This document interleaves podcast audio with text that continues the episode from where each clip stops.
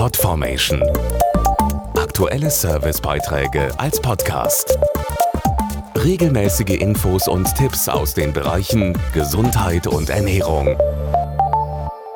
Am 16. April ist ein Tag, der sich um ein Organ dreht, das wir jeden Tag unzählige Male einsetzen, nicht nur als Radiomoderator, unsere Stimme. Der Welttag der Stimme will darauf aufmerksam machen, wie wichtig es ist, auf unsere Stimme zu achten und sie zu pflegen.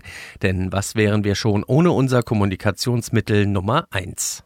Ohne meine Stimme wäre ich nicht komplett. Das sagt fast jeder, ganz besonders wenn er sie beruflich braucht, so wie die Musicaldarstellerin und Sängerin Sarah Schütz. Ich achte sehr darauf, meine Stimme zu pflegen und die Stimmbänder gesund zu halten. Ich trinke viel, denn die Scheinwerfer trocknen die Schleimhäute ziemlich aus. Wenn ich meine Stimme besonders viel einsetze, dann schwöre ich auf Thymian-Tee, Nasenduschen, Inhalieren und Lutschpastillen wie Isla. Trotz dieser guten Vorsorge kann zum Beispiel eine Erkältung auf die Stimme schlagen. Wenn ich spüre, dass eine Erkältung im Anflug ist, dann gurgel ich vor dem Schlafengehen mit Salzwasser und außerdem schone ich dann meine Stimme möglichst, denn gar nicht zu reden ist dann besser als zu flüstern. Um dann wieder schnell bei Stimme zu sein, helfen zum Beispiel Halspastillen wie Islamet Hydro Plus Milde Kirsche. Ihre Dreifachkombination aus einem Hydrogelkomplex, Hyaluronsäure und isländisch Moos lindert Stimmbeschwerden effektiv und nachhaltig